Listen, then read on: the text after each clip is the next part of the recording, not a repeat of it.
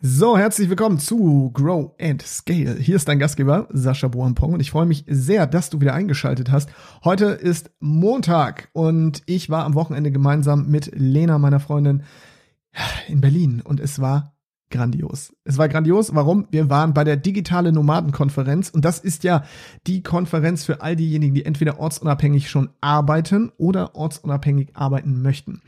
Und ich habe ja damals mit Timo Eckert gemeinsam, ich weiß gar nicht, wann es jetzt genau war, ich, ich würde jetzt mal behaupten, es war vor sechs Jahren, wir waren damals auf der digitalen Nomadenkonferenz und äh, noch als Zuschauer und haben davon geträumt, wie es wohl sein möge, als Selbstständiger, als Online-Unternehmer durchzustanden. Ein Jahr später habe ich dann vor tausend Leuten selber die digitale Nomadenkonferenz moderiert und auch einen Workshop gehalten und auch danach waren wir immer wieder als Gäste am Start und jetzt war auch Timo Eckert auf der Bühne und hat meiner Meinung nach den grandiosesten Vortrag überhaupt gehalten und äh, hat nämlich gezeigt, wie man zum Freiheitsunternehmer wird. Ja, und das ist ja auch sein neuer Podcast übrigens, äh, den ich an dieser Stelle natürlich auch schon pitchen will. Wenn du also dich sowieso für das Thema Unternehmertum interessierst, dann darfst du jetzt in deine Podcast-App gehen. Timo macht das auch nochmal in der Folge, denn er ist ja heute auch der Gast der Folge und stellt da seinen Podcast vor. Aber geh in deine Podcast-App, gib mal Freiheitsunternehmer ein, schau mal, dass du den Podcast von Timo Eckert findest und dann abonnier den unbedingt. Es lohnt sich. Genauso wie es sich lohnt, auf die digitale Nomadenkonferenz zu gehen, denn der Eventmanager und auch jetzt äh, der Projektleiter, Durchführende, wie auch immer man das eigentlich professionell nennt, Sascha Müller, ja, der hat das richtig geil gemacht, hat ein richtig geiles Event draus gemacht und ähm, den Sascha, den lade ich hier auch noch ein. Der ist nämlich auch fleißiger Hörer von Grow and Scale, das hat er mir erzählt. Und ich habe ihm gesagt, wenn er mir bei LinkedIn schreibt, dann lade ich ihn definitiv ein, denn er ist noch viel zu wenig bei LinkedIn aktiv. Gut, zu meiner Verteidigung. In letzter Zeit habe ich jetzt auch nicht so viel gepostet, aber LinkedIn als Business-Netzwerk überhaupt nicht zu unterschätzen. Ganz im Gegenteil, unbedingt nutzen. Und deswegen, Sascha, das ist, äh, das hier ist der friendly Reminder. Schreib mir. Und dann äh, quatschen wir auch bei Grow and Scale, weil du bist ein geiler Typ, du machst richtig geile Events und äh, ich kenne dich ja nur auch schon ein paar Jahre und der Sascha Müller, der ist echt so jemand, der hat auch eine geile Story hinter sich. Darüber möchte ich gerne sprechen. Deswegen, Sascha, an dieser Stelle hier nochmal die offizielle Einladung und nochmal Chapeau, großartiges Event. Ich war nur am Samstag da. Da waren ähm, dann, das war die eigentliche Konferenz. Am Sonntag gab es auch noch Workshops und es gab vorher auch noch Pre-Events, aber ja, da Lena ja auch aktuell hochschwanger ist, da haben wir uns gesagt, okay, wir sind am eigentlichen Konferenztag da und alles andere, das nehmen wir dann jetzt an der Stelle nicht mit. Aber äh, mal schauen, wie es denn nächstes Jahr aussieht, was da wieder so geht. Und ja, jetzt aber genug erstmal von der digitalen Nomadenkonferenz, die wie gesagt großartig ist, nochmal an der Stelle. Ähm, und hin zur Folge. Und in dieser Folge, da habe ich natürlich niemand anderes als meinen guten Freund und Mitgründer Timo Eckert zu Gast, den ich ja nun schon mal hier zu Gast hatte. Und in dieser Folge wollte ich mit Timo erstmal darüber sprechen, ob er eigentlich Millionär ist oder nicht. Ja, wichtige Frage. Und nachdem er mir das beantwortet hat, wollte ich wissen, wie schafft man es denn eigentlich, Unternehmen aufzubauen, die Millionen Umsätze generieren? Denn wir haben es gemeinsam geschafft, in den letzten Jahren wirklich von 200 Euro Stammkapital, was wir damals in unsere UG eingezahlt haben, ich glaube 2017, ähm, daraus jetzt eins beziehungsweise eigentlich mehrere äh, Businesses, mehrere Geschäfte, Firmen wie, äh, zu eröffnen, die tatsächlich teilweise im Millionenbereich sind. Und darauf sind wir natürlich sehr stolz, aber gleichzeitig wollen wir auch so ein bisschen das Ganze mal dekonstruieren und dir mitgeben, wie funktioniert sowas? Was ist eigentlich der Grund, warum manche Unternehmungen und Projekte ja in solche Bereiche, in solchen Bereichen landen und was, was braucht man dafür? Einmal natürlich auch innerlich, weil, also welche innere Arbeit ist notwendig, aber auch welche Taktiken und Strategien, weil das ist natürlich sehr, sehr spannend. Ich konnte es mir damals nicht vorstellen. Ich weiß noch, man hat mir damals erzählt, das war Jan Döring, Jan, mit dem wir ja auch das Freiheitspaket gemeinsam an den Start bringen und Jan ist ja auch der ähm, Host vom Launch Like a Rockstar Podcast, ja ich ja auch schon zu Gast gewesen, der hat mir damals erzählt, Sascha, als Selbstständiger musst du mindestens 100.000 Euro im Jahr verdienen. Und ich so, 100.000, ich wusste nicht mal, wie viel Nullen 100.000 hat. Das war so weit weg von meiner Lebensrealität. Und Jan hat gesagt, doch Sascha, du musst mal überlegen.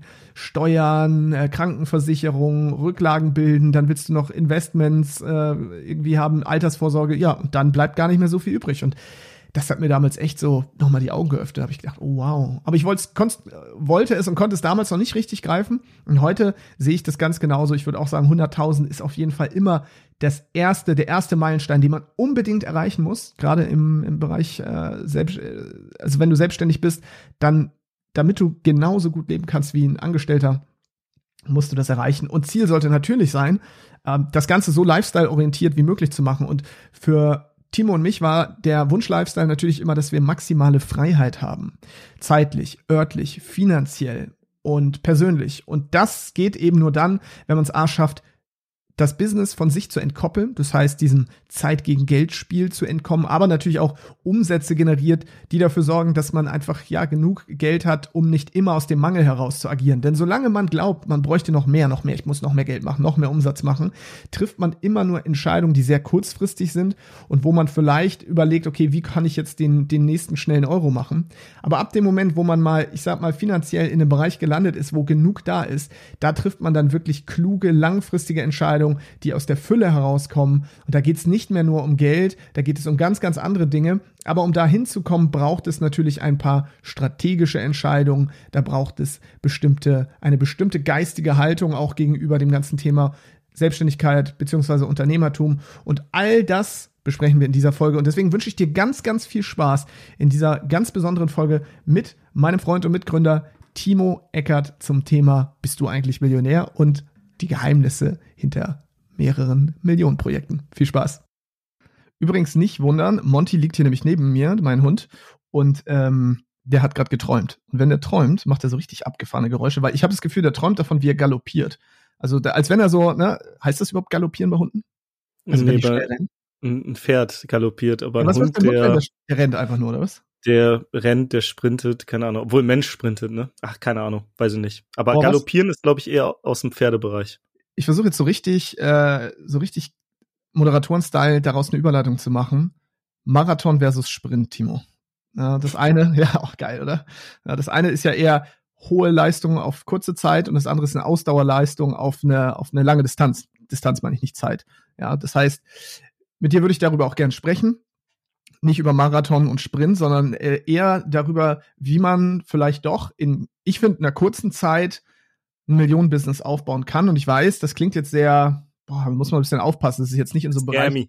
Ja, scammy und auch so ein bisschen angeberisch, prahlerisch, weil gerade in Deutschland, wir haben ja oft das Problem, wenn wir über Geld reden, und gerade wenn man über so hohe Summen redet, dann driftet man schnell auch ab in so einen Bereich, weil ja auch gerade viele so im Internet äh, ne, sagen, ey, du musst fünfstellig, sechsstellig, also sich nur noch über solche Zahlen definieren. Dabei geht es mir weniger um die Zahl, die Million. Das ist cool, darüber können wir auch mal sprechen. Mir geht's mehr um den, um den Mechanismus dahinter. Wie schafft man es eigentlich dahin zu kommen? Weil auch da, es gibt ja verschiedene Evolutionsstufen, würde ich behaupten, in, in so einem Business.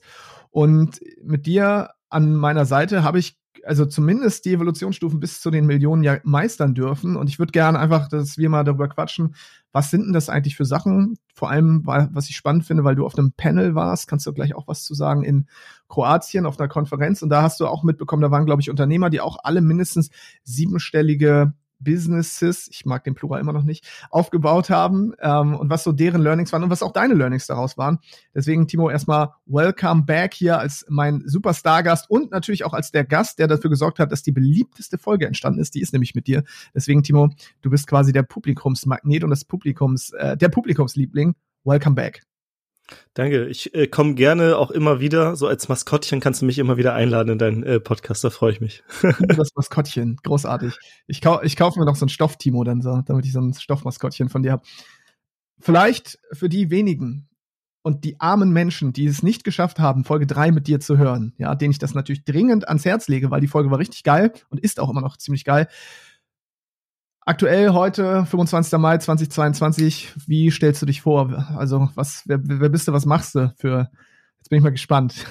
Ja, ich bin Timo und ich spiele gern Beachvolleyball. Okay. Das ist auch, das ist tatsächlich auch das, was du, was du gesagt hast, wenn du auch auf einer Konferenz gefragt äh, wurdest, ne, was du machst, oder ist das, also machst du es immer noch so? Würdest du dich jetzt überall wirklich so vorstellen? Nee, das mache ich, das mache ich ab und zu, ähm, wenn ich, ja, wenn ich merke, es driftet ab, dass jeder in so seinem Pitch ähm, geht. Ich erinnere mich, in Portugal waren wir, da haben wir in so einer krassen Villa mit zehn Leuten gewohnt im Januar. Und da hatten wir Gäste ähm, bei uns und dann hat sich jeder so vorgestellt, was er so macht. Und ja, alle waren sehr, sehr äh, so business fokussiert und ich dachte, ich stelle mich einfach mal anders vor, weil wir uns ja ganz gerne über das, was wir tun, definieren, ähm, also aber äh, im beruflichen Sinne. Und ich versuche durch diese Aussage natürlich manchmal auch so ein bisschen das Bewusstsein zu schärfen, dass wir nicht nur Business sind. Gerade wir Selbstständigen und Unternehmer, wir definieren uns ja ganz gerne über unser Business, sondern dass wir noch mehr sind. Und auch wenn ich sage, ich bin Timo und ich spiele gern Beachvolleyball, auch das ist ja stimmt oder ist ja nur ein Teil meiner Identität oder womit ich mich identifiziere. Ähm, von daher, ich glaube, es ist cool. Jeder kann sich so vorstellen, wie er will. Ähm, ich stelle mich ganz gerne manchmal auch einfach so vor und manchmal aber auch mit dem, was ich beruflich mache und ja, ist unterschiedlich. Okay, jetzt müssen wir trotzdem noch rausfinden, was du jetzt beruflich machst. Jetzt wissen wir, du bist der Beachvolleyballspieler, aber was machst du denn, wenn du nicht gerade Beachvolleyball spielst? Ähm, dann spiele ich auch ganz gern Hockey. ja, bist, du, bist du hauptberuflicher äh, Profisportler? ja, genau. Nee, ich, äh, ich spiele tatsächlich auch Hockey in der dritten Liga, ähm, in der Halle äh, super gerne. Es gibt noch so Feldhockey, das ist draußen, das spielen wir in der vierten Liga. Ähm, und beruflich mh, mm, ja, also das ist das, also das zu erklären ist super schwierig, auch wenn meine Familie mich immer gefragt hat, ja Timo, was machst du denn? Also wir haben ja irgendwann mal zu zweiten Buch rausgebracht. Mein äh, für meine Oma und Opa war ich, glaube ich, danach Autor. Ähm, wir haben äh, wir waren eine lange Zeit Coaches und Berater oder sind es auch immer noch und haben auch in dem Bereich äh, Business aufgebaut. Hm, das heißt, vielleicht bin ich auch Coach und Berater. Ähm, wir haben Podcast oder mehrere Podcasts gestartet. Vielleicht bin ich auch Podcaster ähm, ja, also ich definiere mich nicht als so das eine, so ich mache unterschiedliche Dinge. So äh, wie, es gibt auch diesen Typen auf, auf der Schanze, der so sagt, ja, hier dies, das, Projekte pitchen, wie so die die Hipster von heute. Äh, vielleicht vielleicht gehören wir dazu. Wir sind so die die die Typen, die gerne Projekte angehen und äh, ja unterschiedliche Dinge tun. Vielseitig. Man könnte sagen, ich bin Timo und ich bin ich bin gerne vielseitig. Vielbegabter Multiheld. Ähm, ja, ob ich ein vielbegabter Multihit bin, das, also ich glaube, ich bin jetzt nicht begabt, nicht, nicht begabter als andere. Vielleicht ist es so, ich bin nicht in nichts wirklich richtig gut, aber ich bin gut äh, in vielen Dingen und mag dieses systemische Denken, die Zusammenhänge zu sehen. Aber ich bin, es gibt jetzt nicht so diese super Expertise, dass ich in etwas besonders gut bin. Ähm, so, ne, ich, vorhin habe ich gesagt, Autor, Podcaster, dies und jenes. Ich glaube, es gibt bessere Autoren, es gibt bessere Podcaster, es gibt in allem bessere. Ähm, aber ja, ich mache gern unterschiedliche Dinge und connecte die gern miteinander. Gib mal einen Abriss von den erfolgreichsten Projekten, weil wir, ich möchte heute über das Thema auch über Millionen-Business sprechen.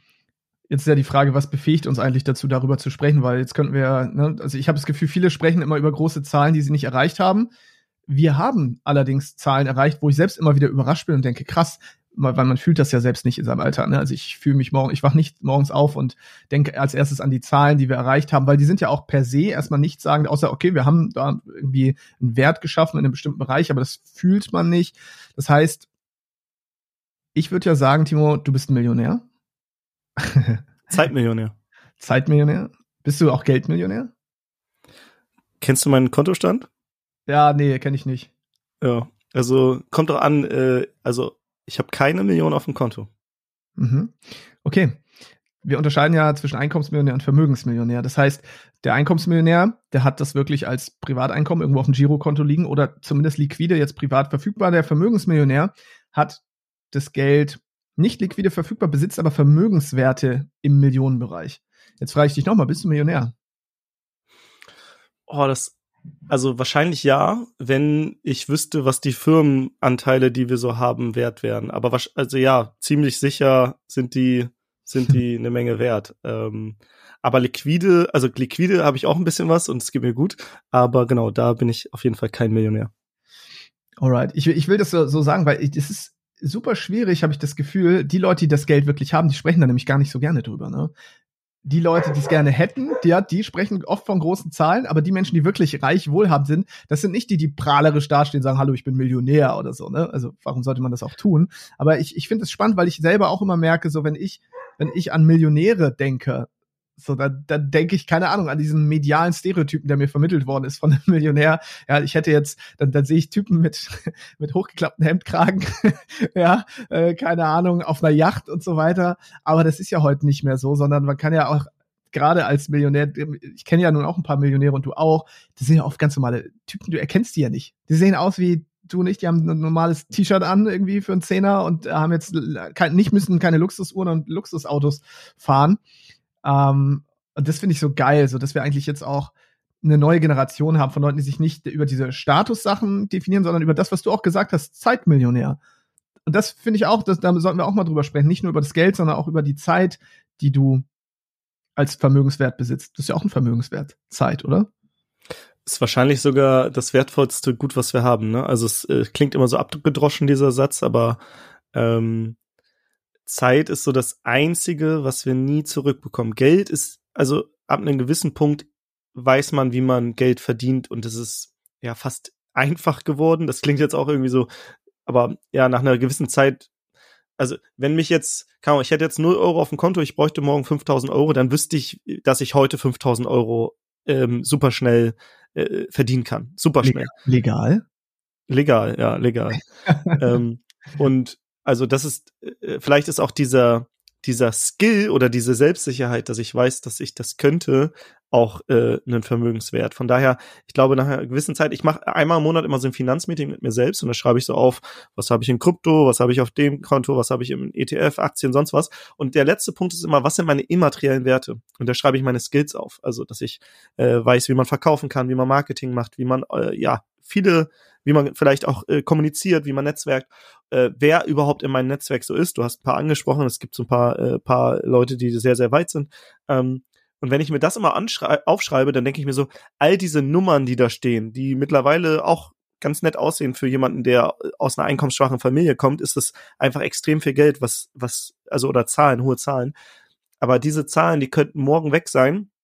Und das wäre doof. Aber ich wüsste, mit diesen Skills habe ich halt Werte geschaffen, womit ich quasi die Erlaubnis zum Gelddrucken habe, so quasi. Also ich weiß, wie man Geld verdient und ähm, deswegen, wenn es drauf ankommt, würde ich halt, also habe ich die Skills und weiß, wie ich wieder an Geld komme. Deswegen Geld ist meiner Meinung nach gar nicht so wichtig, sondern die Zeit, ähm, weil wenn man Zeit hat, dann kann man über Dinge nachdenken. Wenn du aber den ganzen Tag für Geld arbeiten musst, acht Stunden am Tag, vielleicht sogar einen anstrengenden Job hast, dann schläfst du noch acht Stunden, dann hast du halt nur noch acht Stunden am Tag, wo du vielleicht auch Freunde treffen willst. Ähm, wo bleibt die Zeit zum Lesen, zum Denken, zum Design, zum Träumen äh, und um wirklich zu schauen, wo ist denn der große Hebel, den man ansetzt, ähm, weil ich glaube, das machen Unternehmer, die schauen halt, wie kann ich mit geringem Aufwand, mit einem großen Hebel viel bewirken. Und deswegen ist es so geil, wenn du irgendwann äh, Zeit hast, dann merkst du auch, dass es auf einmal viel schneller geht, wieder Vermögen aufzubauen, weil du halt nicht mehr Zeit gegen Geld tauschst, sondern du halt jetzt Opportunities fliegen rein, weil du halt ein Netzwerk hast, merkst du auf einmal, ah, hier ist eine Opportunity hier. Und diese Opportunities, die kannst du dann wahrnehmen. Und wenn du vielleicht sogar ein bisschen Geld hast, wo du jetzt nicht dran hängst, wo du sagst, ja, okay, ist auch okay, wenn ich es verliere, dann gehst du vielleicht auch mal eine Opportunity ein, die ein bisschen höheres Risiko hast, aber eine von den zehn Sachen, die du machst, die geht dann durch die Decke und auf einmal hat man mit, mit geringem Aufwand wieder mehr geschaffen. Und das ist, glaube ich, warum Reiche immer reicher werden auch und äh, Leute, die, ähm, die, vor allem Leute, die selbst aus eigenem Antrieb reich geworden sind, weil die halt dieses, dieses Wissen aufgebaut haben, wie man, wie man Geld verdient.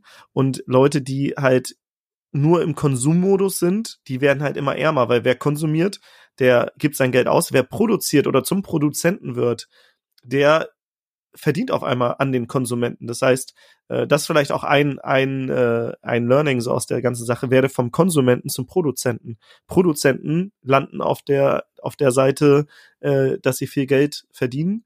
Konsumenten landen dabei, dass sie von, von, vom Paycheck zu Paycheck leben und jeden Monat das ausgeben, was wieder reinkommt. Und äh, gleichzeitig ihre Zeit auch jeden Monat eintauschen für diesen Paycheck. Ich würde deine Aussagen gerne mal unter das Mikroskop nehmen wollen. Und ähm, du hast gesagt, vom Konsumenten zum Produzenten werden. Finde ich mega wichtig. Wir hatten ja auch am Anfang diese Konsumentenphase, wo wir uns das Wissen angeeignet haben, weil wir hatten kein wertvolles Wissen. Das heißt, das, was wir zu geben hatten, ist, war nicht wertvoll für andere. Das heißt, wir hatten kaum etwas, beziehungsweise vielleicht hatten wir schon etwas, aber es war uns zumindest noch nicht bewusst, dass wir einen Wert kreieren können.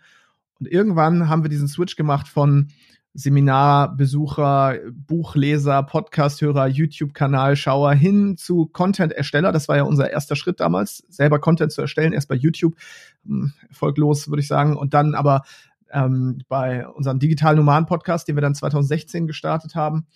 Was würdest du sagen, wenn du dir das jetzt nochmal anschaust, dieser Switch vom Konsumenten zum Produzenten, was waren da so die wichtigen Meilensteine, Hebel, um nachher wirklich dahin zu kommen, dass man heute, dass wir heute darüber sprechen können, auch wirklich innerhalb von fünf bis sechs Jahren Millionen Umsätze zu fahren, weil es ist ja nicht normal. Also zumindest will ich mal behaupten, dass ich jetzt nicht viele Menschen kenne, die das erreicht haben. Ich kenne Menschen, die das erreicht haben, aber es ist nicht so, dass wenn wir 100 Leute aufstellen würden, dass von den 180 sagen würden, ja, geht mir auch so, sondern das ist meiner Meinung nach schon so ein Ausnahmeding, vor allem wenn man überlegt, dass wir zwei nicht die besten Voraussetzungen hatten. Du hattest es gesagt, ne, einkommensschwache Familie. Wir hatten eigentlich nichts per se. Also ich hatte in meinem Umfeld auch eigentlich so gut wie niemanden, an den ich mich wenden konnte, der jetzt unternehmerisch erfolgreich war. Ich weiß nicht, wie es bei dir war, aber ähm, was waren, was waren so die, die großen Meilensteine und Hebel, wenn du jetzt mal überlegst, was, was ist da passiert in den letzten fünf, sechs Jahren, dass das dazu geführt hat, dass wir von Student Dauerstudent und äh, hier der Krankenwagenfahrer, wie ich es immer so schön abwertend sage. Alle, die im Rettungsdienst arbeiten, hassen mich jetzt wahrscheinlich.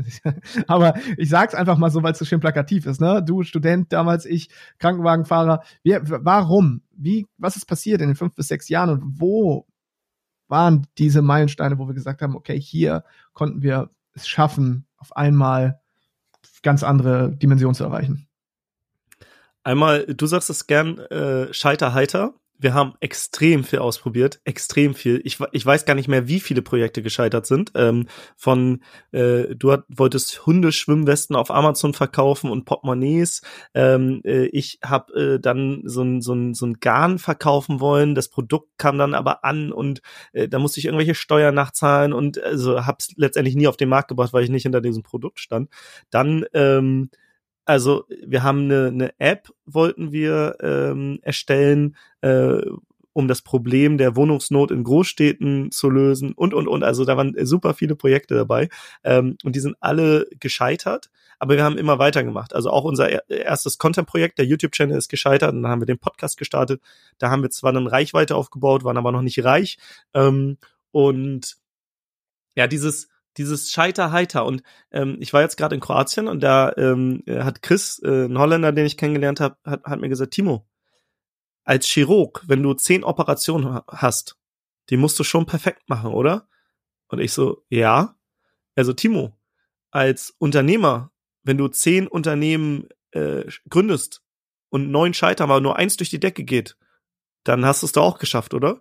Ich so, ja. Und das ist halt dieses Unternehmer-Mindset. Du kannst scheitern, du musst nur einmal, einmal vielleicht ein bisschen Glück haben. Und Glück ist halt, das kann man Herausforderung, in, indem man einfach viel macht. Und ich glaube, wir haben irgendwann einfach Glück gehabt, ähm, weil wir das Glück oft herausgefordert haben. Wir haben auch sehr, sehr, wir haben wahrscheinlich öfters Pech gehabt als Glück, aber wir haben so viele Projekte gestartet, dass es halt früher oder später klappen musste. Und äh, unser erstes Projekt, was dann ja jetzt mit allen, äh, das ist, ist ein äh, Produkt, äh, was aus vielen Online-Kursen besteht, also so ein Produktbande, das Freiheitspaket. Das war ja unser erstes Millionen-Business, mit dem wir jetzt in Summe, weiß ich gar nicht, wie viel Umsatz gemacht haben mit allen Launches.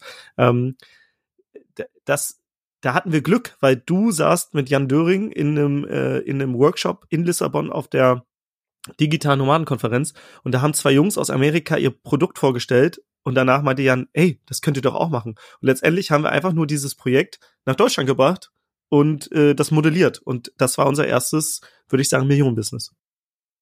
Ja, ich hatte das gerade auch gelesen in der E-Mail, die Jan geschrieben hat. Also Grüße an Jan, wenn du es gerade hörst. Ja, Jan ist ja inzwischen auch CEO und auch Shareholder äh, beim Freiheitspaket und ähm, macht das richtig gut. Und ähm, ich eigentlich ist das ist tatsächlich Glück jetzt in dem Fall, weil wenn Jan nicht so aufmerksam gewesen wäre und uns darauf aufmerksam gemacht hätte. Ich meine, ich saß in diesem Workshop drin und habe das irgendwie so halbherzig verfolgt, weil ich habe ja eher äh, mit den Leuten gequasselt, die da, die da mit im Workshop waren, anstatt mich auf den Content zu konzentrieren. Das heißt, das ist dieser Glückspart. Gleichzeitig gibt es natürlich auch den Part, wenn man Glück definiert als Gelegenheit trifft Vorbereitung dann äh, ist die Vorbereitung, überhaupt zu so einem Workshop zu gehen, sich überhaupt zu umgeben mit den richtigen Menschen, auch mit Jan zum Beispiel, der schon, den wir auch auf einem Seminar kennengelernt haben, was auch wieder Vorbereitung ist. Aber dass wir Jan kennengelernt haben, ist dann wiederum Glück. Und das ist halt deswegen Glück ist gleich Gelegenheit, trifft Vorbereitung, finde ich immer noch schön, die Definition. Und das ist da mehrfach passiert. Aber ich will trotzdem noch mal darauf hinaus, dass wir zwar jetzt im Nachhinein dieses Projekt hatten, was auch wirklich Millionen Umsätze generiert hat. Aber wir hätten uns ja auch entscheiden können, einfach E-Books zu verkaufen. Das war ja auch innen noch zu der Zeit damals, ne? Da 29 Euro E-Books, niedrigpreisige Online-Kurse, keine Ahnung, also irgendwas Kleines. Aber nein, wir haben uns mit dem ersten großen Launch, in, ich meine, wir haben 138.000 Euro generiert, oder? Wenn ich mich recht entsinne, war das bei Launch Nummer eins, ich glaube, es waren 138.000 Euro. Genau, in sieben Tage war der Launch-Zeitraum. Also in einer Woche ähm, haben wir das generiert und die Vorbereitung waren zwei bis drei Monate, würde ich sagen. Wie, wann haben, wie lange lief da schon unser Projekt, der Digital Nomaden Podcast? Weißt du es noch? Ja, eineinhalb Jahre ungefähr. So, eineinhalb Jahre, 138.000 Euro. Das ist ja schon ein krasses Ergebnis, vor allem wenn man sagt, dass diese 138.000 Euro nicht in den anderthalb Jahren entstanden sind, sondern dann in den zwei, drei Monaten Vorbereitung plus sieben Tage Launch. Das heißt, das zeigt ja schon, okay, irgendwas läuft da anders, als man es typischerweise erwarten würde. Weil typischerweise würde man erwarten, okay, jeden Monat kamen, keine Ahnung, 10.000, zwischen 10 und 12, 13.000 Euro rein und am Ende sagen wir, ah ja, dieses Jahr haben wir 138.000 Euro gemacht. Gleichzeitig haben wir es jetzt quasi in wenigen, in, in einem kurzen Zeitraum gemacht. Und ich würde da gerne noch mal so ein bisschen dekonstruieren wollen, was ist da passiert, warum? Warum mhm. so ein Umsatz in so einer kurzen Zeit so und was kann man daraus mitnehmen? Weil, weil das finde ich, fände ich nochmal spannend. Ja. Also erstmal ist ja spannend, äh, der Umsatz hat sich dann in den nächsten Jahren verdoppelt, verdreifacht, vervierfacht. Das heißt, es wird immer mehr. Aber ähm, was ich sagen oder oder was ich was ich glaube, dass Erfolg exponentiell ist. Es gibt so eine ganz lange Phase, wo man einfach super viel lernt und äh, wo man so gerade über die Runden kommt. Und dann kommt irgendwann dieser Punkt, wo es extrem schnell nach oben geht. Und das ist dann, was die Leute im Außen als Übernachterfolg sehen und denken, wow, krass. Aber dass wir jahrelang, wie gesagt, auf Seminare gegangen sind, 10, 20 äh, Business-Ideen gegen die Wand gefahren haben, ähm, dann haben wir irgendwann ein bisschen Umsatz auch schon vorher gemacht, aber es war nicht so, dass wir beide davon gut leben konnten. Du hast ja auch noch deinen Job bis kurz vor dem Freiheitspaket-Launch gehabt, den hast du erst kurz vorher gekündigt. Ähm, ich habe äh, für 1000 Euro im Monat gelebt und habe so zehn Tage als Promoter äh, Frischkäsehäppchen verteilt und die anderen 20 Tage auf unsere Projekte konzentriert. Das heißt, wir haben wir haben schon sehr sehr viel vorher gemacht und das war dann einfach so der der, der im Außen über Nachterfolg, der aber lange Zeit vorbereitet wurde. Und dann darauf konnten wir dann aufbauen. Aber selbst das war ja dann noch, noch nicht mal der wirkliche Durchbruch, sondern äh, dann kamen wieder neue Probleme und und und. Aber ich glaube, es muss halt diese Vorbereitungszeit geben. Ne? Also man sagt ja, Bambus wächst ganz lange unter der Erde und auf einmal kommt der äh, raus und wächst dann irgendwie einen Meter am Tag oder so. Und ich glaube, so ist es im Business auch. Du brauchst halt diese du musst halt erstmal, äh, weiß nicht, Samen sehen, die düngen, pflegen, gießen und du siehst noch nichts und irgendwann kommt dann die schöne äh, Blume daraus, aber ähm, das dauert halt. Das, also es ist erst sehr, sehr viel Energiezeit, ähm, was man vorher reinstecken muss, bevor es diesen in Anführungsstrichen durch, Durchbruch gibt.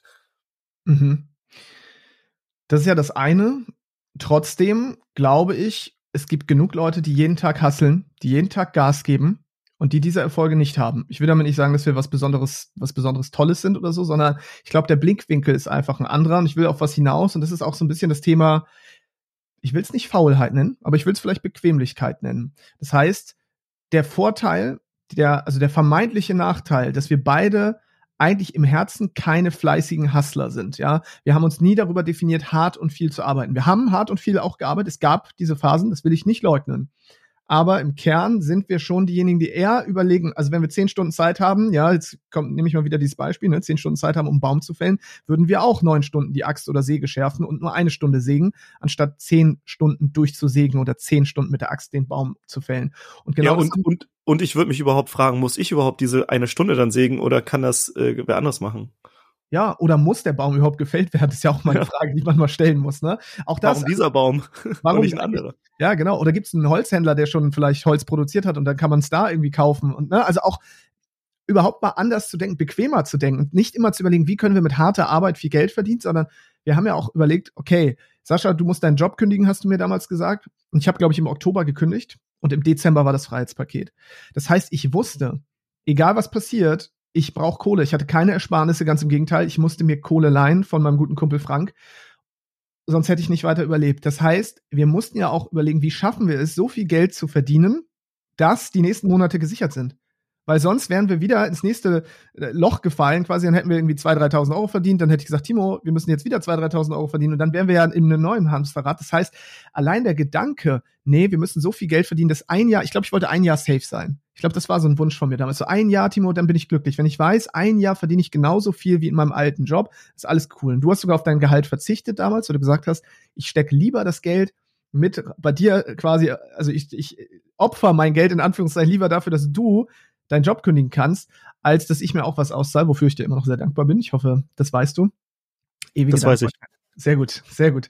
Ähm, und das heißt, es gab gar keine Option, keine andere Option, sondern wir haben gesagt, okay, alles, was wir jetzt machen, muss im Grunde genommen dafür sorgen, dass zumindest mein Gehalt fürs nächste Jahr gesichert ist. Das heißt, 24.000 wären es dann gewesen, glaube ich, netto oder so, weil ich wollte 2.000 Euro netto, glaube ich, verdienen im Monat. Das heißt, 24.000 wäre schon geiles. Da, wenn das das Ergebnis gewesen wäre, hätte ich schon gesagt, mega geil. Jetzt ist es aber das x-fache geworden.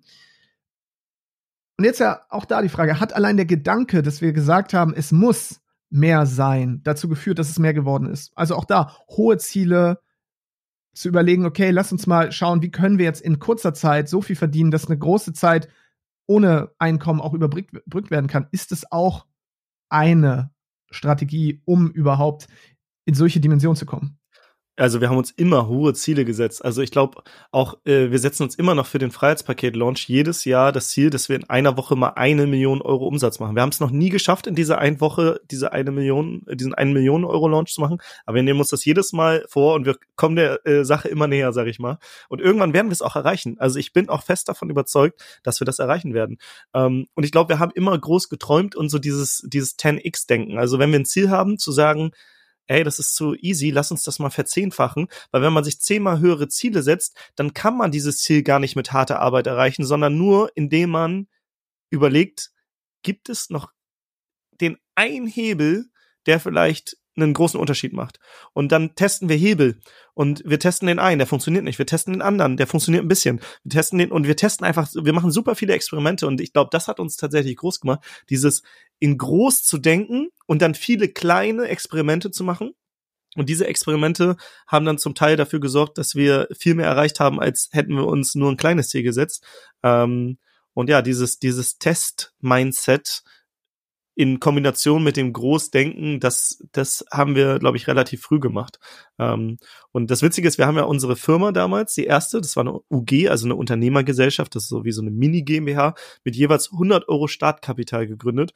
Und mhm. daraus wurde, wie gesagt, ein Millionenbusiness, ohne dass wir groß Fremdkapital auf, also wir haben gar kein Fremdkapital aufgenommen, sondern wir haben mit diesen 200 Euro plus Gründungskosten, also es waren, weiß nicht, paar hundert Euro, haben wir eine Firma gegründet und wir haben die nur durch Experimente äh, und unsere Arbeit und Zeit äh, groß gemacht. Wir haben kein, keine, keine fremden Hebel benutzt, sondern nur unseren, unser Köpfchen und überlegt, also klar, das Wissen von anderen schon, also wir haben immer wieder Tipps von Leuten bekommen, die einfach weiter waren als wir, ähm, aber wir haben nie Fremdkapital aufgenommen und äh, ja, haben immer versucht, in mit kleinen Veränderungen große Wirkung zu erzielen. Du hast jetzt das Wort Hebel relativ viel verwendet, ja, oder im Englischen sagt man ja auch Leverage, ne? Das heißt, äh, ich glaube, Lever auf Englisch ist der Hebel und Leverage ist die Hebelung. Lass mal so ein bisschen da reingehen. Was ist für dich, was ist für dich ein Hebel zu finden? Was bedeutet das? Wie, wie bestimmt das dein Leben? Vielleicht privat auch, aber vor allem unternehmerisch, weil du sagst, wir haben Hebel getestet, in Hebeln gedacht und so weiter. Was, was bedeutet das konkret für dich? Also auch wenn du jetzt neue Projekte angehst oder auch wenn du an dein Privatleben denkst? Ja, erstmal müssen wir das ja mal ganz visuell betrachten, was ist ein Hebel. Ne? Wenn ich eine Tür aufbrechen will und versuche das mit meiner Schulter und renne dagegen, dann breche ich mir vielleicht meine Schulter. Wenn ich aber so ein, so ein äh, großes Brecheisen habe und da so reingehe, dann kriege ich das mit relativ wenig Kraftaufwand hin, diese Tür aufzumachen. Äh, das ist also ein Hebel. Ähm, es ist einfach, du nutzt ein Werkzeug ähm, dafür, dass Dinge einfacher funktionieren. Und ähm, Hebel kann man auf unterschiedlichen, in unterschiedlichen Bereichen in der Firma ansetzen. Zum Beispiel äh, ein Marketinghebel wäre, wie erreichen wir mehr Menschen? Ne? Und dann wäre ein Hebel zum Beispiel, wir suchen einen Influencer, der eine E-Mail-Liste mit 100.000 Leuten hat und der bewirbt unser Produkt. Und dann fragt man sich, ja, aber warum sollte der das tun? Und da muss man für diese Fragen Antworten finden. Das heißt, man muss sich dann auch andere Fragen stellen. Wenn man aber überlegt, wie können wir selber 100.000 Leute erreichen, ja, das ist deutlich schwieriger. Da braucht man vielleicht Fremdkapital, muss Facebook-Ads schalten und sonst was. Wenn man, wenn man aber überlegt, wer hat unsere Zielgruppe, die das Produkt kaufen wollen und äh, wie bekommen wir den dazu, dass er das teilt, das ist schon ein deutlich, deutlich einfacherer Weg und das sind ja auch genau die Dinge, die wir gemacht haben und die dann auch letztendlich funktioniert haben. Ja, das wäre zum Beispiel ein Marketinghebel. Man kann das natürlich aber auch in anderen Bereichen immer überlegen, wie kann man mit smarten Dingen, die deutlich, deutlich weniger äh, Geld zum Beispiel brauchen, mehr erreichen. Ja. Ich habe gerade irgendwie keine Ahnung. Ich habe so eine, so, mir ist so eine Definition im Kopf gekommen. Ich weiß nicht, ob ich die irgendwo gelesen habe oder ob ich sie mir gerade ausgedacht habe, aber so dieses Leverage ist gleich Low Impact. Oh, äh, nee, anders. Ist Low Effort, High Impact. Also wenig Aufwand, ja, hoher Impact.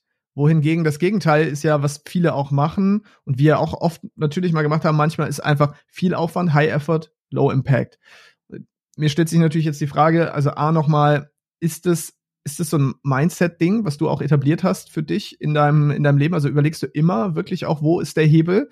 Ist das, also zieht sich das, zieht sich das auch in andere Bereiche? Das ist Frage Nummer eins und dann stelle ich dir danach gleich nochmal die nächste, die, sonst, sonst habe ich wieder zwei Fragen auf einmal. Jein. Also was ich merke, wenn, wenn ich in einem Restaurant bin oder so oder irgendwo, ich, ich guck immer mir auf der Metaebene, und das kann ich fast gar nicht, das mache ich fast un unterbewusst, ich guck mir immer an, wie ist das Erstkundenerlebnis, ähm, wie, wie äh, wird man hier behandelt, wie wird man bedient, wie laufen die Prozesse ab, äh, wird man bedient am Tresen oder äh, irgendwie vorher, also welche Systeme stecken dahinter? Und ich glaube, wenn ich mit anderen unterwegs bin, also du verstehst das glaube ich auch, aber manche, also ich glaube, viele machen sich darüber keine Gedanken, aber ich denke immer so, okay, wo wo sind hier gerade zum Beispiel eine Sache, die war so krass. Ähm, ich war letztens äh, beim in einem türkischen Restaurant und habe bezahlt und der hat zum Schluss gesagt, danke Timo. Und ich gucke ihn so an, verwundert, ich so, woher weißt du meinen Namen? Und er so, ja, stand auf deiner Kreditkarte. Ich so, ah, okay. Wie smart, einfach nur auf diese Kreditkarte zu gucken und danke und den Vornamen zu sagen. Jetzt denke ich direkt, oh, da muss ich wieder hin. Der, die behandeln mich gut. Das sind so kleine Sachen, die wieder einen großen Unterschied machen, weil vielleicht haben sie mich jetzt als Bestandskunden gewonnen. Wenn sie das bei allen machen, die mit Karte zahlen, was bedeutet das für den Umsatz? Wieder kleine Aufwand, Riesenwirkung, aber das machen so wenige Menschen. Und ähm, das sind die Dinge, was ich mit, mit Hebelwirkung äh, meine. Da genau da würde meine zweite Frage auch anschließen, die ich, die ich dir direkt mitgestellt hätte vorher schon. Und zwar, wenn das doch so einfach ist, wenn es bedeutet wenig Aufwand, hohe Wirkung, warum macht es nicht jeder? Warum, warum gibt es noch so viele, die sagen, okay, ich will, ich wähle lieber den harten Weg, ich hasse lieber hart, ähm, anstatt zu sagen, okay, ich mache lieber Dinge, die wenig Aufwand haben, weil dann kann ich viel mehr eigentlich davon machen und habe riesige Wirkung. Warum, warum ist das so, dass das, das ist noch, ja, das ist nicht jeder, dass nicht jeder diese Leverage-Effekte für sich nutzt?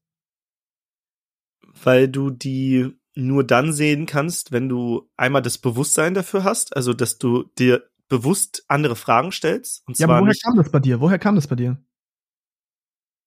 Also, ich weiß gar nicht, ob ich dir jetzt eine, eine die richtige Antwort geben kann. Also bei mir war es so, ich wollte nicht in einem Angestelltenjob äh, landen, weil ich äh, einfach länger reisen war und das war eine coole Zeit und ich wollte diesen ortsunabhängigen Lifestyle und und habe mich hab mir überlegt, wie kann ich das erreichen und bevor ich jetzt einen Angestelltenjob annehme und äh, irgendwie nebenbei was probiere, da, dachte ich mir immer, ich gehe lieber zehn Tage äh, im Monat Frischkäsehäppchen in einem, in einem Supermarkt verteilen, wo ich einen Hunderter am Tag verdiene, irgendwie mit zwölf Stunden, äh, zwölf Euro Stundenlohn und nutze diese anderen 20 Tage, um Dinge auszuprobieren. Also ich habe meine Lebenshaltungskosten sehr niedrig gehalten und einfach, einfach, ja, ich wollte die Dinge ausprobieren und erkunden und dann kam das so, ich glaube, durch vielleicht auch das Hören von Podcasts, YouTube-Channels, wie denken andere. Ähm, dann sind wir irgendwann auf das Thema Growth Hacking gekommen. Das heißt, ähm, wie kann man Dinge ohne Marketingbudget äh, groß machen? Ähm, vielleicht mit dem in Austausch mit dir, mit anderen.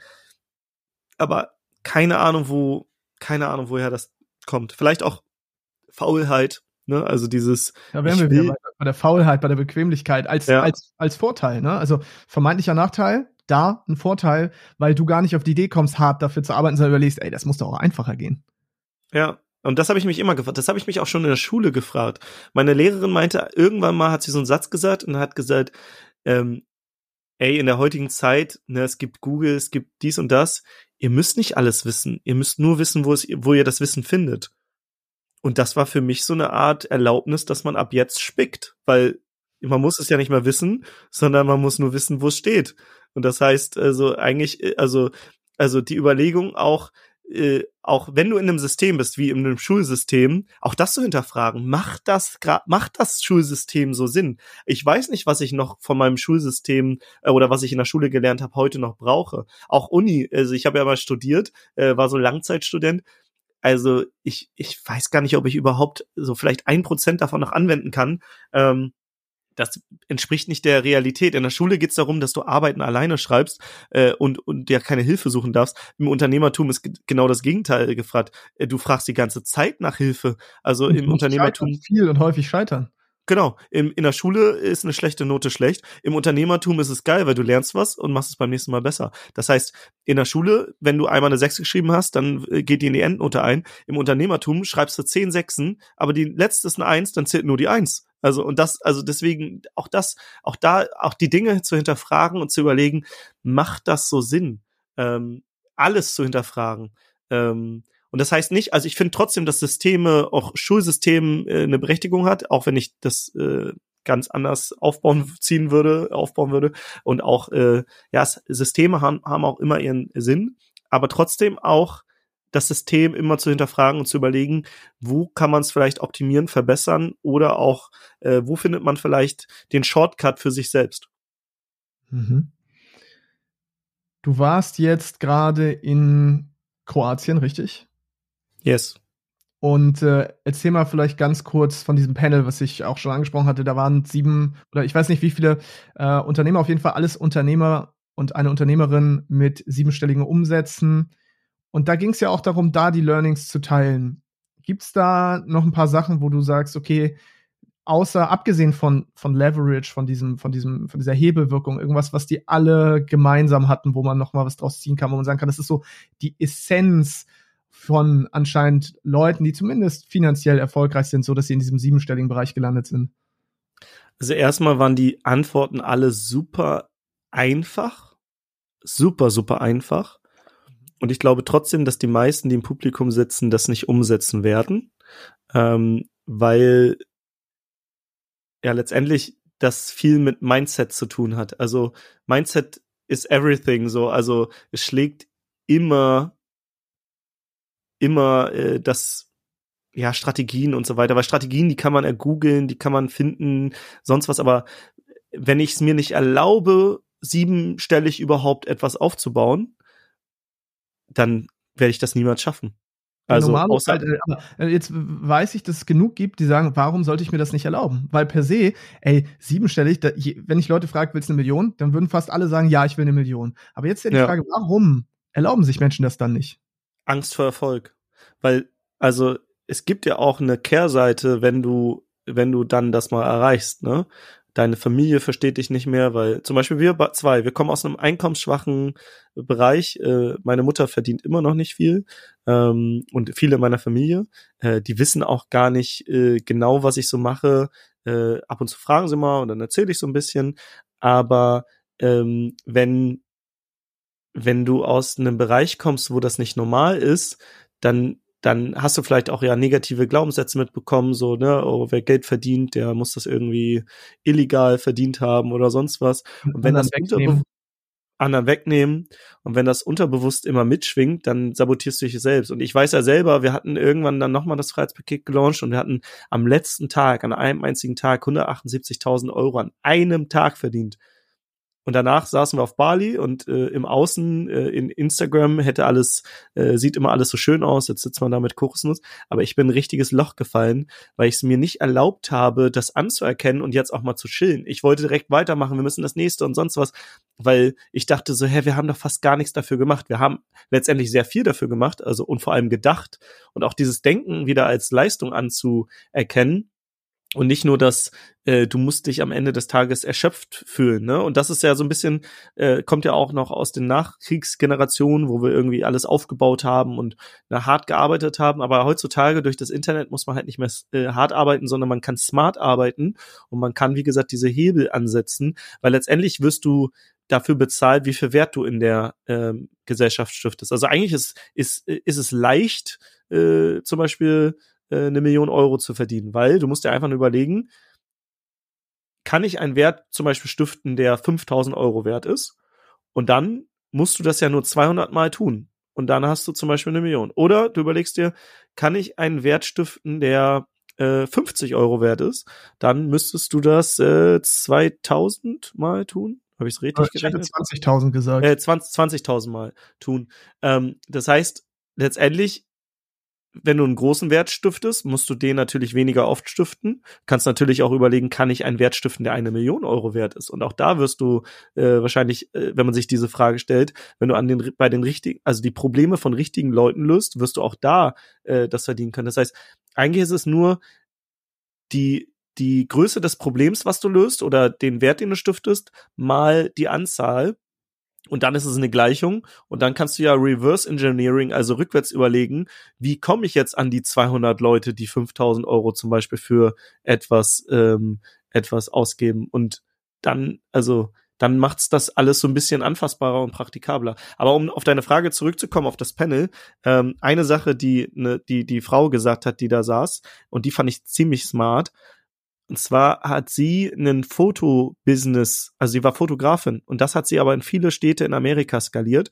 Ähm, und dann waren auch andere Fotografen äh, da drin und die haben natürlich gesagt, hä, aber ich mach doch die Bilder und keiner macht die Bilder so schön wie ich und ähm, äh, ich habe ja auch eine ganz besondere Bindung zu den Hochzeitspaaren und so weiter, weil ich Hochzeitsfotografin bin und das ist halt dieses selbstständigen Mindset, ne? Keiner kann das so gut wie ich. Und was sie gemacht hat, äh, sie hat gesagt, ja gut, was ich getan habe, ist, ich habe mal diesen ganzen Prozess mal zerstückelt in ich muss ich muss ähm, Leute finden, also Marketing machen, die Interesse haben, dass ich, dass, dass sie mich buchen. Ich muss vielleicht ein Vorabgespräch mit den Personen machen, so dass die sich sicher fühlen und sagen, jo, dich buche ich oder euer Unternehmen buche ich. Dann ähm, muss, müssen diese Fotos geschossen werden. Dann müssen diese Fotos nachbearbeitet werden. Dann, äh, keine Ahnung, muss das dem äh, Paar irgendwie nach Hause geschickt werden oder, keine Ahnung, zukommen gelassen. Also sie hat einfach mal diese ganze Dienstleistung in kleine Bereiche zerstückelt und dann hat sie nicht einen Experten gefunden, der alles macht, sondern sie hat für jedes für jedes kleine, äh, jeden kleinen Bereich einfach einen Experten gefunden und hat quasi daraus dann ein Unternehmen gebaut, in dem sie einfach ja, trotzdem das Endergebnis waren zum Beispiel glückliche Hochzeitspaare, die schöne Fotos, äh, schön bearbeitete Fotos von ihrer Hochzeit haben. Aber sie hat diesen ganzen Prozess mal aufgeschrieben und dann einfach an Experten abgegeben. Der eine hat Marketing gemacht, der andere hat die Erstgespräche geführt, der andere kam vorbei und hat dann äh, Fotos gemacht, äh, so dass er aber gar nicht groß als Fotograf auf der äh, Hochzeit wahrgenommen wird, aber er hat halt diese Momente festgehalten, die schönen Momente auf der Hochzeit und so weiter. Und ich glaube, das ist auch eine geile Sache, wenn man wenn man halt nicht denkt, ich müsste alles machen, sondern zu überlegen, wer ist vielleicht in bestimmten Teilbereichen noch besser als ich und dann kannst du halt dieses systemisch, dieses System aufbauen, dieses, dieses Unternehmen, was Wert stiftet und nicht du musst den Wert stiften. Und am Ende ist auch das wieder Leverage. Ne? Es ist auch wieder ein Hebel und zwar, indem du Personal hebelst, so. Weil dein Tag hat nur 24 Stunden und von dem möchtest du ja maximal, keine Ahnung, also ich möchte maximal acht Stunden arbeiten, mehr nicht eigentlich. Es gibt Leute, die arbeiten 12 bis 16, von mir ist auch das, wenn es, wenn es sich noch richtig anfühlt. Aber mehr ist dann ja auch nicht drin. Das heißt, dieser Switch irgendwann von selbstständig zu Unternehmer, das ist halt ohne Team fast nicht möglich. Also entweder Team oder Maschinen, Software. Und diesen Shift zu machen. Deswegen spreche ich ja auch so viel darüber und ich reite immer darauf rum und denke mir immer schon, eigentlich ist es so, eigentlich ist es so klar und ich habe auch fast das, die Angst, dass ich mich zu oft wiederhole, aber es ist so wichtig auch zu verstehen, dass es andere Menschen braucht und dass es dich braucht als den Denker oder die Denkerin. Du musst, du hast es ja schon als selbstständige Person hast du es schon alles durchlaufen. Das heißt, das System per se existiert schon. Und die Frage ist, wie extrahierst du das aus deinem Kopf? Wie kannst du das jetzt aufschreiben und so, dass du es an andere Menschen abgeben kannst, so dass sie es auch so gut wie möglich machen. Vielleicht niemals mit der gleichen Leidenschaft und Liebe, so wie du, weil du bist Gründer oder Gründerin, aber zumindest ist das, was du machst, nicht einzigartig. Auch wenn wir das immer wieder denken, es ist nicht einzigartig, es ist replizierbar. Es ist vielleicht, vielleicht ist der Prozess sogar einzigartig, aber es bedeutet nicht, dass du die einzige Person bist, die das kann. Und ja. das loszulassen, das fällt anscheinend so, so schwer und ist uns ja auch wahrscheinlich schwer gefallen. Aber irgendwann haben wir es ja auch mal verstanden, dass wir beiden nicht die Besten in allem sind. Ganz im Gegenteil, dass wir sogar die größten Erfolgsverhinderer sind teilweise, wenn wir bestimmte Positionen besetzen. Und ja, das definitiv. zuzugeben und dieses Ego zurückzustellen, das ist ja so, so wichtig. Vor allem, du kannst dich dann wieder auf die Dinge konzentrieren, die du wirklich gut kannst. Ne? Und das zu verstehen, boah, ich finde das so, so wichtig und kann es nicht oft genug wiederholen. Das liegt mir so am Herzen, aber ich weiß, dass das für viele, das kommt rational an, aber emotional nicht. Ne? Ja, weil letztendlich ähm, ist Unternehmen gründen super einfach, weil äh, es gibt so eine Gleichung, die kennst du ja auch, die jemand hat ein Problem, du hast die Lösung und bekommst Geld dafür. Das ist ein Business. Und jetzt überlegst du, wie kann ich diese Problemlösung in ein System packen, so dass ich mich rausnehme. Letztendlich besteht jedes Unternehmen aus vier Bereichen. Ne? Du musst irgendwo Interessenten herbekommen, die musst du zu Kunden machen, also äh, das wäre Marketing und Ver Vertrieb. Dann musst du den Kunden glücklich machen, also diese Deliver-Leistung, also äh, das Liefern der, der, des Produkts oder der Dienstleistung. Und zum Schluss muss natürlich irgendwie im Backoffice alles stimmen mit den Zahlen, ähm, Buchhaltung und so weiter. Und jetzt kannst du für jedes dieser vier Bereiche ähm, KPIs haben, dass du sagst, okay, wir wollen so und so viele Interessenten gewinnen. Von diesen zehn Interessenten, die wir gewinnen, will ich fünf zu Kunden machen, also die Hälfte. Und jeder Kunde bringt 5.000 Euro, das sind 25.000 Euro im Monat und äh, die Buchhaltung findet statt. Und dann kannst du überlegen, okay, jetzt nehme ich mich aus diesen Teilbereichen raus. Muss ich die Interessenten gewinnen? Nee, das kann wer anderes machen. Das heißt, du brauchst vielleicht ein System, das übergibst du an eine andere Person. Dann muss ich verkaufen. Nee, das kann vielleicht wer anderes machen. Das heißt, du brauchst ein System, übergibst das an eine andere Person. Muss ich die Fotos auf der Hochzeit schießen. Nee, findest jemanden, der Fotos machen kann, schöne Fotos, aber der vielleicht kein Marketing kann, übergibst das an die Person, baust, baust vielleicht auch ein System, ne, dass, äh, dass das alles in Strukturen abläuft und der, äh, die, die Lieferung der Leistung immer gleich ist. Und Buchhaltung, ne, haben wir positiven Cashflow, schaust du auch, äh, wie viel geht rein, wie viel geht raus, sind alle Belege gebucht, baust dafür ein System oder nutzt eine Software. Ähm, das heißt, relativ schnell kann man äh, daraus ein Unternehmen aufbauen, aber du musst halt dich selbst aus dieser Gleichung rausnehmen und nur vielleicht, wenn irgendwo mal es nicht läuft, weil, keine Ahnung, es sind nicht, es sind nicht zehn Interessanten reingekommen, sondern nur, keine Ahnung, fünf. Das heißt, dein Umsatz halbiert sich auf einmal und vielleicht kriegst du, kommst du jetzt Schwierigkeiten. Dann muss irgendwo eine Kontrollleuchte bei dir angehen, die rot leuchtet und sagen, Entschuldigung, hier musst du mal raufgucken. Da musst du vielleicht das System optimieren, verbessern, eine neue Person finden ähm, oder ein neues Team finden für den Bereich. Aber aber ähm, letztendlich ist es simpel. Du musst ein Problem lösen, du musst für diese Problemlösung ein System bauen und natürlich äh, auf diese vier Bereiche schauen, Interessenten, die reinkommen, der Verkauf, die Lieferung der da Dienstleistung, die muss äh, zufriedenstellend äh, abgelaufen werden, äh, muss funktionieren. Und ähm, und äh, das alles im Backoffice funktioniert. Und selbst für die Lieferung der Leistung, woran misst du das, dass es äh, funktioniert? Da kannst du einfach den Kunden nach der Hochzeit zum Beispiel, nehmen wir mal das Beispiel, äh, schicken, wie zufrieden waren sie mit unserem Fotografen auf einer Skala von eins bis zehn oder mit oder mit den Fotos, mit dem Endresultat. Und wenn die Leute, weiß nicht, zwischen acht und acht, neun oder zehn antworten, super. Wenn da eine sieben oder sechs steht, dann musst du vielleicht rausfinden, warum sind die nicht zufrieden und optimierst das wieder. Das heißt, eigentlich ist Unternehmertum immer systemisch zu schauen, wo ist gerade der Engpass und wie kann ich da optimieren? Und so bringst du auch zum Unternehmen zu wachsen. Irgendwann sagst du vielleicht nicht zehn Interessenten, sondern was passiert denn, wenn wir mal 100 Interessenten haben? Auf einmal verzehnfachst du deinen Umsatz und dann musst du natürlich schauen, dass alles skalierfähig bleibt. Aber das, das ist Unternehmertum in a nutshell. Probleme lösen, ein System dafür bauen, diese Systeme an andere Menschen oder äh, Software oder Maschinen übergeben und immer zu überprüfen, ob alles noch äh, im Lot ist und äh, das, das ähm, Unternehmen noch läuft. Geil. Zwei Fragen noch, bevor wir zum Ende kommen. Frage eins: Ist es, bist du erfolgreicher geworden, seitdem du weniger operativ arbeitest? Ja, ja, definitiv.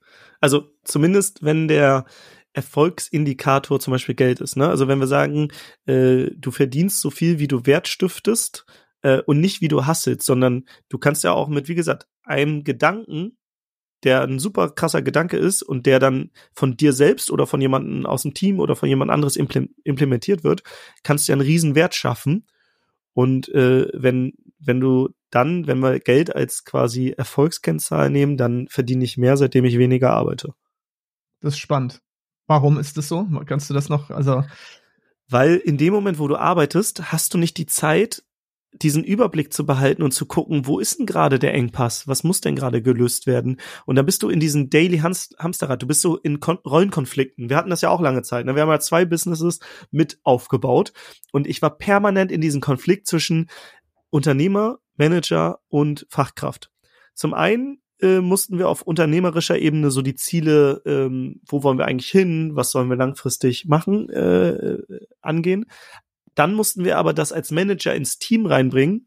Und das war natürlich, äh, da sabotiert man sich schon. In dem Moment, wo man große Ziele hat, als Manager, die aber umsetzen muss, denkt man schon so, oh, also gar kein Bock drauf. Ähm, und dann in der Fachkraftrolle sehen wir ja nur unseren Bereich, da können wir ja gar nicht das große Ganze sehen. Das heißt, du bist in so vielen Rollenkonflikten, dass du keiner Rolle wirklich gerecht werden kannst. Du kannst nicht der Fachkraftaufgabe gerecht werden, weil du kannst dich nicht zu 100 Prozent darauf fokussieren. Du kannst nicht der Managerrolle gerecht werden, weil du musst alle managen und dich selbst auch noch managen als Fachkraft. Und du musst dann auch noch der Unternehmerrolle gerecht werden und langfristig schauen, wo, wo wollen wir eigentlich hin in zehn Jahren, fünf Jahren, was auch immer. Und diesen Kon Rollenkonflikt hinzukriegen, ist äh, meiner Meinung nach nicht möglich, außer du bist wirklich so ein Multiheld und kannst alle, alle Bälle gleichzeitig in der Luft halten. Aber meiner Meinung nach ist es gut, wenn du Rollenklarheit hast. Und mittlerweile sind wir ja eher in dieser Unternehmerrolle und ähm, dadurch entstehen viel, viel weniger Rollenkonflikte und wir können uns mehr auf die großen Veränderungen ähm, ähm, konzentrieren. Und das sind meistens auch wenige Sachen und die sind meistens auch simple, simpel. Das Denken also klar, du musst auf die richtigen Gedanken kommen, aber du hast dann was und das muss dann natürlich implementiert werden und da kommen dann Herausforderungen. Aber ähm, das, das ist, glaube ich, ein Grund, diese, diese Vielfalt an Rollen und die damit eingehenden Rollenkonflikte sorgen dafür, dass man so ein bisschen in seinem eigenen Hamsterrad gefangen ist. Finde es cool, dass du sagst, weil ich habe es auch in einer der letzten Folgen genau das habe ich erwähnt. Da habe ich da über diese Rollenkonflikte auch gesprochen. Ähm, ich würde noch eine Sache ergänzen wollen, das ist emotionale Distanz. Es ist leichter, wenn man nicht die Person ist, die sich um die Kundenbeschwerden kümmert. Es ist leichter, wenn man nicht die Person ist, die mit dem Team, dem Team jetzt mitteilen muss, hey, wir verwerfen das Projekt, wir machen jetzt wieder was Neues. Das heißt, aus dieser Rolle des Unternehmers, der wirklich von oben mehr draufschaut, ne, der, und der nicht operativ und auch nicht im Management drin ist, kannst du die Entscheidung rationaler treffen. Und am Ende ist das eine gute Sache, weil Business oft sehr rational ist. Natürlich müssen, haben Emotionen ihren Platz, aber gerade in diesen taktisch-strategischen Dingen ist es sehr smart, dass man mit einem kühlen Kopf sagen kann, lass uns die Zahlen anschauen, lass uns mal gucken, ja, wie die Zahnräder gerade laufen, wo wir, welche Räder wir schmieren müssen, wo wir vielleicht Teile tauschen müssen. Und das ist noch eine Sache, die ich sehr, sehr schätze an diesem Unternehmerding, weil das auch einen so ein bisschen aus dieser emotionalen Achterbahn rausnimmt, die ich vor allem als Manager und Fachkraft hatte. Als Unternehmer viel weniger, interessanterweise. Ja, ich glaube, ähm, Jeff Bezos, der ja immerhin eins der größten Unternehmen der Welt mit aufgebaut haben, Amazon, der hat mal gesagt, der ihn wurde er, oder er wurde mal gefragt, ja, wie machen Sie das hier, die so äh, so Sie Sie haben ja so eine krasse Verantwortung und müssen hier so viele Entscheidungen treffen und er so, nee, eigentlich muss ich nicht viele Entscheidungen treffen. Ich treffe eine Entscheidung für in 10, 15 Jahren aber die vielen Entscheidungen, die daraus folgen, das machen andere, das machen die Manager und die Leute in dem Unternehmen. Aber ich sag nur, kaum, Amazon wird in 15 Jahren das und das machen, keine Ahnung, die Pakete per Drohne liefern. Und jetzt die ganzen rechtlichen Dinge und was da alles, was für ein Rattenschwanz dahinter dran ist, darum kümmert er sich nicht mehr, sondern er sagt, das ist die Vision, dahin geht's. Und deswegen braucht man manchmal so äh, große Denker, ähm, und das sind meistens nicht die besten Umsetzer, aber es ist auch gar nicht äh, schlimm, weil es gibt Leute, die das viel besser können. Weil man muss nicht von allem eine Ahnung haben. Ähm, und man findet immer Menschen, die cleverer sind als man selbst in den Teilbereichen ich glaube, das ist auch so ein Tipp, den man mitgeben kann, wenn man, wenn man Bock hat auf Unternehmertum, sich schnellstmöglich eigentlich jemanden zu holen, der entweder Geschäftsführung übernimmt oder halt äh, COO ist, also das operative Tagesgeschäft leitet. Also ganz schnell diese Management-Ebene zu besetzen, weil aus der resultiert ja auch alles andere. Die Management-Ebene kann ja dann auch Personal einstellen, die richtigen Leute finden, Ressourcen verwalten. Und ich glaube, das ist auch das, was wir wahrscheinlich gelernt haben, ne? schnellstmöglich einfach Leute zu finden, die da gut reinpassen, weil das war, als wir das waren, waren wir das Bottleneck, muss man einfach sagen. Ja, ja. Ich kann mir auch nicht vorstellen, außer vielleicht ein Hobbyunternehmen, äh, wo ich sage einfach, das ist wie ein Hobby und ich werde dafür bezahlt, äh, kann ich mir nicht mehr vorstellen, ein Unternehmen aufzubauen, wo ich selbst noch alles bin, also äh, Manager, Fachkraft. Ist ja auch kein Unternehmen dann. Ja, ja. Ist, ne? Also eine Selbstständigkeit. So wie ich es immer provokativ sage, ich könnte mir nicht vorstellen, wieder selbstständig zu sein. Zumindest nicht, wenn ich zu 100 Prozent davon abhängig bin. Ja, ja. Also so, ich, also vielleicht nochmal kurzer Ausflug zur Selbstständigkeit. Ich mag auch Fachkraftaufgaben und kann Leute beraten und so weiter. Und ich würde das machen, aber ich will niemals, dass ich davon abhängig bin. Weil was ist, wenn ich mal krank bin? Was ist, wenn ich in Urlaub bin? Was ist, wenn ich keinen Bock auf äh, gerade Arbeit habe? Dann muss es doch ein System geben, was weiterläuft, unabhängig von mir und weiter einen Wert stiftet. Und äh, weil ich diesen Wert mit angestoßen habe, kriege ich einen gewissen Teil davon ab. Aber ähm, ja, wenn du halt permanent, äh, keine Ahnung, du bist Texter und du wirst nur bezahlt, wenn du deine Texte ablieferst, ja, was ist denn, wenn du krank bist? Doch scheiße. Deswegen. Äh, Oder die Schreibblockade auf einmal da ist. Ja. ja. ja. Ist doch kacke. Deswegen ist doch viel schöner, wenn du äh, dir ein paar Systeme aufbaust, ähm, aka Unternehmen, die unabhängig von dir laufen, wo immer ein bisschen was reinkommt. Und äh, du musst ja nicht Millionär damit werden oder so. Reicht ja, wenn von allen Seiten ein bisschen was kommt, du aber weißt, ey, wenn ich jetzt mal, keine Ahnung, ich bin ja, ich bin ja gerade für eine Woche ausgenockt quasi, ähm, weil ich krank äh, äh, bin oder war, ähm, auf, auf dem Weg der Besserung. Aber wenn ich jetzt selbstständig wäre, dann äh, wäre es wär's doof. So, dann teures Vergnügen wäre wär ein teures Vergnügen, ja. Ja. Final question, Mr. Eckert. Was ist das Geilste für dich, daran Unternehmer zu sein? Einmal liebe ich, wie gesagt, dieses, diese Abwechslung, weil ich, ah, ich, ich könnte mir nicht vorstellen, jeden Tag das Gleiche zu machen. Also die Menschen, die man kennenlernt, ähm, dann auch, dass du einen Wert in der Welt stiftest und teilweise gar nicht mehr dran beteiligt bist. Das ist halt freakig so. Also bei den ersten Unternehmen waren wir ja noch irgendwie daran beteiligt, aber jetzt ist es so. Also du bist beteiligt, nur damit man das nicht falsch versteht. Du bist beteiligt, du meinst, dass du selbst nicht mehr in der Umsetzung bist. Der, der genau, ja. Genau. Also zum Beispiel, du kannst ein Unternehmen gründen in einem Bereich, wo du keine Ahnung hast. Und wir haben ja auch Unternehmen in, in Bereichen, wo wir wirklich keine Ahnung haben, aber wir haben Ahnung, wie man diese Unternehmen systemisch aufbaut und was die nächsten Schritte sind, so dass wir gar nicht diese Fachexpertise brauchen, sondern mit denjenigen, äh die diese Fachexpertise haben, denen dabei helfen, das groß zu machen. Die erreichen dadurch mehr Leute. Wir stiften Wert für die Person, aber auch für all die Kunden, die sie dann gewinnt. Das heißt, wir können unseren, unseren Wert multiplizieren. Wir sind nicht mehr also oder wir haben Multiplikatoren und die haben wieder Leute, die das multiplizieren und das ist halt, das ist halt super freakig. Also du kannst auf einmal einen super krassen Wert stiften, weil deine Zeit nicht mehr mit dem Wert korreliert, sondern ähm, sondern die Systeme, die du aufbaust, die korrelieren mit dem Wert. Und ich ich habe früher nicht immer verstanden, also ich habe es nicht verstanden, diesen Unterschied zwischen selbstständig und Unternehmer. Aber es gibt eine Metapher, der Selbstständige hat zum Beispiel die Aufgabe, äh, Wasser von A nach B zu bringen. Der äh, geht nach A, äh, holt so zwei Eimer, schleppt die rüber und das ist anstrengend, geht wieder, also zu B, dann wieder zurück und macht das die ganze Zeit und schleppt so Eimer. Der Unternehmer fragt sich, ja gut, könnten wir nicht vielleicht eine Pipeline bauen, wo man einfach bei B so ein Wasser hat, den macht man einfach auf und dann kommt Wasser raus. Und jetzt musst du nicht mal wissen, wie so eine Pipeline gebaut werden, sondern du kannst dir ja auch Leute suchen, die das studiert haben, besser sind, keine Ahnung was, die das bauen. Das heißt, dieser Gedanke, und das einmalige, die einmal, die, das einmalige Aufwenden von Ressourcen am Anfang. Entweder über Geld oder über Beteiligung, dass du andere beteiligst daran, oder du machst es am Anfang vielleicht noch selbst und gibst es erst, wenn du damit Geld verdient hast, erst dann peu à peu ab, weil nicht jeder Selbstständige, der zuhört, wird sagen, ja gut, ich habe jetzt, keine Ahnung, einfach mal 10, 20.000 Euro, die ich in irgendwas investieren kann. Aber ähm, du kannst ja auch erstmal deine Zeit investieren, aber trotzdem diesen Gedanken zu haben, vielleicht in ein, zwei Jahren, also ich glaube, jedes Unternehmen kannst du in, weiß nicht, 18 Monaten aufbauen. Vielleicht bist du jetzt selbstständig, aber wie kannst du in acht, 18 Monaten deine Selbstständigkeit so umgewandelt haben, dass es auch ohne dich funktioniert? Das ist, finde ich, eine geile Frage, die sich jeder Selbstständige mal stellen kann kann ich nur, kann ich eins zu eins unterschreiben, das ist auch genau das, was ich geil finde. Ich habe eben gerade ein Interview gehört in einem Business-Podcast, da hat einer erzählt, wie er ein Unternehmen gegründet hat und in anderthalb Jahren hat er dreistellige Millionen Umsätze generiert von drei Leuten, ja, die haben bei null angefangen, drei Leute, drei Gründer zu nach einem Jahr 120 Mitarbeitern und dann, glaube ich, in Jahr zwei, drei, nachher waren es 300 Mitarbeiter oder so und wirklich dann diese hohen dreistelligen Millionenumsätze.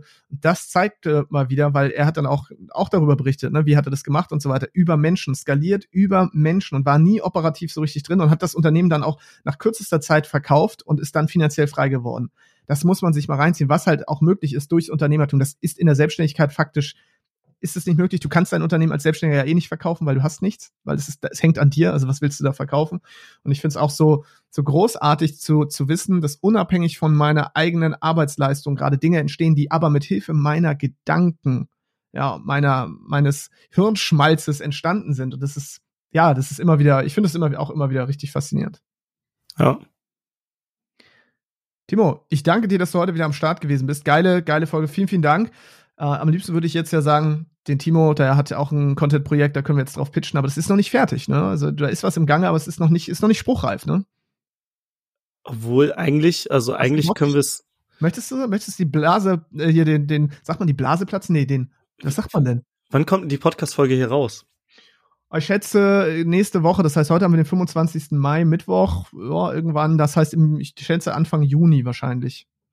Ja, also ich glaube, vielleicht, also vielleicht nehme ich auch diese Folge einfach und pu äh, publiziere sie auch auf meinem Podcast. Ach, das ähm, ist fuchsig. Das, das hier ist, übrigens der Grow and Scale Podcast, falls ihr den noch nicht abonniert habt. genau. so, schnell, noch, schnell noch Werbung gemacht. Checkt auf jeden Fall den Grow and Scale Podcast aus und den, also geht mal in eure äh, Smartphone-App äh, bei Spotify oder iTunes rein und gebt mal Freiheitsunternehmer ein, weil ich werde den Freiheitsunternehmer Podcast starten und vielleicht ist diese äh, ist der ja schon online, deswegen schaut da einfach mal rein und äh, würde mich freuen, wenn ihr natürlich ein Abo da lasst. Geil. Yes, dann also Freiheitsunternehmer Podcast mit Timo Ecker. Timo, danke dir, dass du als Stargast heute wieder am Start gewesen bist. Das wird nicht das letzte Mal sein weil äh, du hältst hier mit mir gemeinsam eigentlich. Du sorgst dafür, dass ich, dass ich auch mehr Folgen aufnehme, weil immer wenn ich alleine eine Folge aufnehmen will, denke ich mir, es wäre viel smarter, einfach mit Timo zu quatschen, weil dann kommen eh bessere Sachen bei raus, als wenn ich alleine hier sitze. Deswegen merci dafür, dass du quasi dafür sorgst, dass hier die Qualität auch immer steigt. Dankeschön. Äh, danke dir und ja, ich äh, die Einladung für meinen Podcast ist raus. Wir haben ja auch schon was aufgenommen. Ja, ähm, oh, das war aber du wirst sehr spannend. Du wirst auch noch öfters im Podcast zu Gast sein. Das wird, das wird gut. Boah, das war auch eine diepe Folge, die erste. Das war krass. Das war ganz anders als alles, was wir bisher gemacht haben. Ich glaube, das gab's so von uns noch nie. Um mal so einen kleinen Cliffhanger aufzumachen. Ne? Der ist gut, der ist gut. Also, Freiheitsunternehmer-Podcast, hört rein und äh, adieu, ciao, ciao, bye, bye. Yes, goodbye.